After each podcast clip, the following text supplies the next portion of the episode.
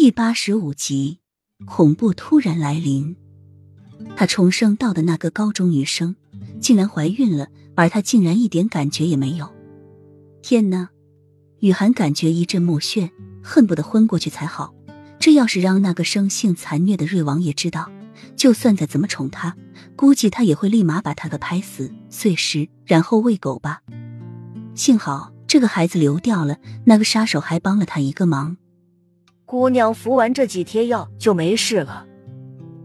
过了很久，大夫从里屋走了出来，开了一个药房给齐洛觉。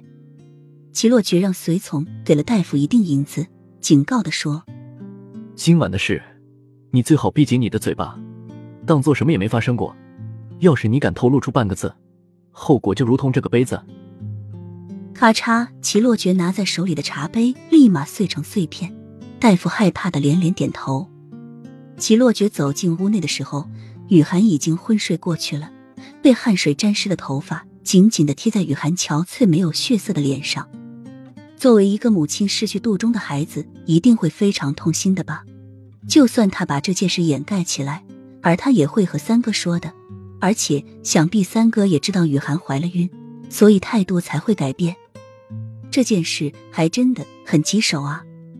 齐洛觉站起身，刚要走，衣角却被拉住。雨涵睁开眼睛，虚弱的看着齐洛觉，满眼恳求：“请你不要告诉瑞王爷我有过身孕，求求你！”这个孩子不是三哥的。齐洛觉很是吃惊，错愕的说出来。而在这时，紧闭的房门却突然被打开，一袭火红的华服拖曳在地。